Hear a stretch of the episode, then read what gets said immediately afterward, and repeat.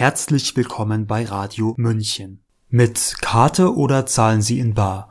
Das ist im Einzelhandel seit den 2020er Jahren zur Standardfrage beim Kassieren geworden.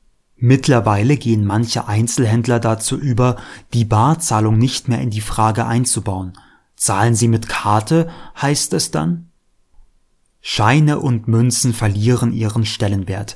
Man zückt automatisch die Plastikkarte, das Smartphone, die Smartwatch, vielleicht bald auch den implantierten RFID-Chip. Die Kartenzahlung ist bequem und unkompliziert. Dass das Konsumverhalten des Menschen und sein Radius dabei gläsern wird, scheint nicht zu beunruhigen. Der Journalist Hakon von Holst dokumentiert seit Jahren die fortschreitende Abwendung vom Bargeld hin zu digitalen Zahlsystemen, jedoch nicht, ohne dabei aufzuzeigen, dass Gegenbewegungen aufkeimen. Hören Sie seinen Text Bargeld abschaffen jetzt gesellschaftsfähig. Sprecherin Sabrina Khalil. Mit Gravis lehnt erstmals eine Einzelhandelskette Bargeld ab. Der Umstieg erfolgte zum 16. Januar 2023. Seither akzeptiert der deutsche Elektronikhändler in seinen 40 Filialen nur digitale Zahlungsmittel. Auch die Schweiz hat jetzt ihre Blaupause. Ein Abendessen mit der Affäre ist bei uns heikler geworden, zitiert das Boulevardblatt Blick in der Titelzeile. Jörn Haupt leitet in Zürich eines von 35 Restaurants der Gastronomiekette Wiesner, neuerdings ohne Bargeld. Vor der Umstellung kündigten ein paar Stammgäste an, nicht mehr vorbeizukommen, sagt Haupt. Doch auch nach dem 11. Dezember 2023 würden sie das Restaurant weiterhin gerne besuchen. Bargeld abschaffen ist jetzt also gesellschaftsfähig. Unternehmensleiter Manuel Wiesner war bereits 2017 überzeugt, dass ein bargeldloses System viele Vorteile bringt. Damals hätten 64 Prozent der Gäste bar bezahlt. Von da ab sah Wiesner zu, digitales Zahlen so einfach wie möglich zu machen. Mit Erfolg. Bis ins Jahr 2022 sei der Bargeldanteil auf unter 5 Prozent gesunken. Die gleiche Situation präsentierte sich auch dem deutschen Unternehmen Gravis vor dem Bargeldausstieg. Nach eigener Aussage war die Barzahlung schon zwei Jahre lang zu vernachlässigen gewesen. Ein kleiner einstelliger Prozentanteil zahlte zuletzt noch bar. Vor Corona hätte es einen Aufschrei gegeben. Nun scheint die Wirtschaft das Bargeld abschaffen zu können, ohne Konsequenzen fürchten zu müssen. Ein Dammbruch.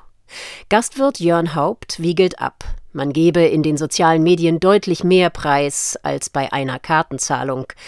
Doch was bedeutet es, wenn Unternehmen die Gesellschaft in eine bargeldlose Welt entführen? Geschäfte ohne Verantwortung. Wo Bargeld seinen Zweck als Zahlungsmittel verliert, da verliert der Bürger die Kontrolle über jenes eine Hilfsmittel, das es ihm ermöglicht, in einer modernen Gesellschaft zu leben und zu überleben. Konten können auf Knopfdruck gesperrt werden, und spätestens bei Ausfall der Technik ist der Bürger ausgeliefert. Der Whistleblower Edward Snowden nutzte Banknoten auf seiner Flucht. Was reizt die Wirtschaft eigentlich dazu, Bargeld abzuschaffen? Der Schweizer Unternehmer Manuel Wiesner sagt, seine Gastronomiekette spare nun 50.000 Schweizer Franken ein pro Monat. Geht man von 30 Öffnungstagen aus, macht das 48 Franken, also 51 Euro pro Filiale und Tag. Denn Aufwand bereitet das Besorgen von Wechselgeld, Fahrten auf die Bank und das Abrechnen der Kasse. Diese Aufgaben stehen auf dem Arbeitsplan, unabhängig davon, wie viele Kunden mit Schein und Münze zahlen. Und was kostet Manuel Wiesner die Kartenzahlung? Dieser Aspekt wird im Interview mit der Zeitung Blick vollkommen ausgeblendet. In jedem Falle kann Bargeld im Vergleich zu Kartenzahlungsgebühren unschlagbar günstig sein, vorausgesetzt die genannten Fixkosten verteilen sich auf viele Barzahler. Über kurz oder lang dürfte die Finanzbranche aus der Abhängigkeit des Einzelhandels aber Kapital schlagen. Stellen Sie sich vor, man würde das Bargeld abschaffen, sagte Kurt Prebil, bis 2019 Direktor der österreichischen Nationalbank in einer ORF-Sendung. Ich bin, Zitat, davon überzeugt, dass dann die Gebühren für Transaktionen, für Überweisungen, für unbare Zahlungsmethoden dramatisch in die Höhe schnellen würden. Zitat Ende. Auch bei Zahlungen mit dem geplanten digitalen Euro, für Bürger kostenlos, werden Finanzdienstleister bei Ladenbetreibern Gebühren kassieren dürfen. Gegenbewegung Die Freiheit nutzt sich ab, wenn du sie nicht nutzt, sagte Reinhard May. Das Bargeld braucht also Menschen, die damit bezahlen und Menschen, die es an Zahlung nehmen. Die Wirtschaft könnte darauf verpflichtet werden, Banknoten und Münzen zu akzeptieren. In den letzten Jahren führten unter anderem die amerikanischen Bundesstaaten Delaware und New Jersey eine Annahmepflicht für Bargeld ein. In New York City, Philadelphia und San Francisco gilt inzwischen eine ähnliche Regelung, ebenso in Washington, D.C. Der spanische Einzelhandel muss Bargeld seit dem 28. Mai 2022 zwingend akzeptieren.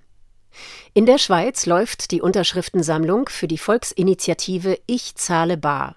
Findet das Anliegen bis September 2024 mindestens 100.000 Unterstützer, stimmt das Land darüber ab, ob Supermärkte, Restaurants, Friseursalons und Co. in Zukunft Bargeld akzeptieren müssen.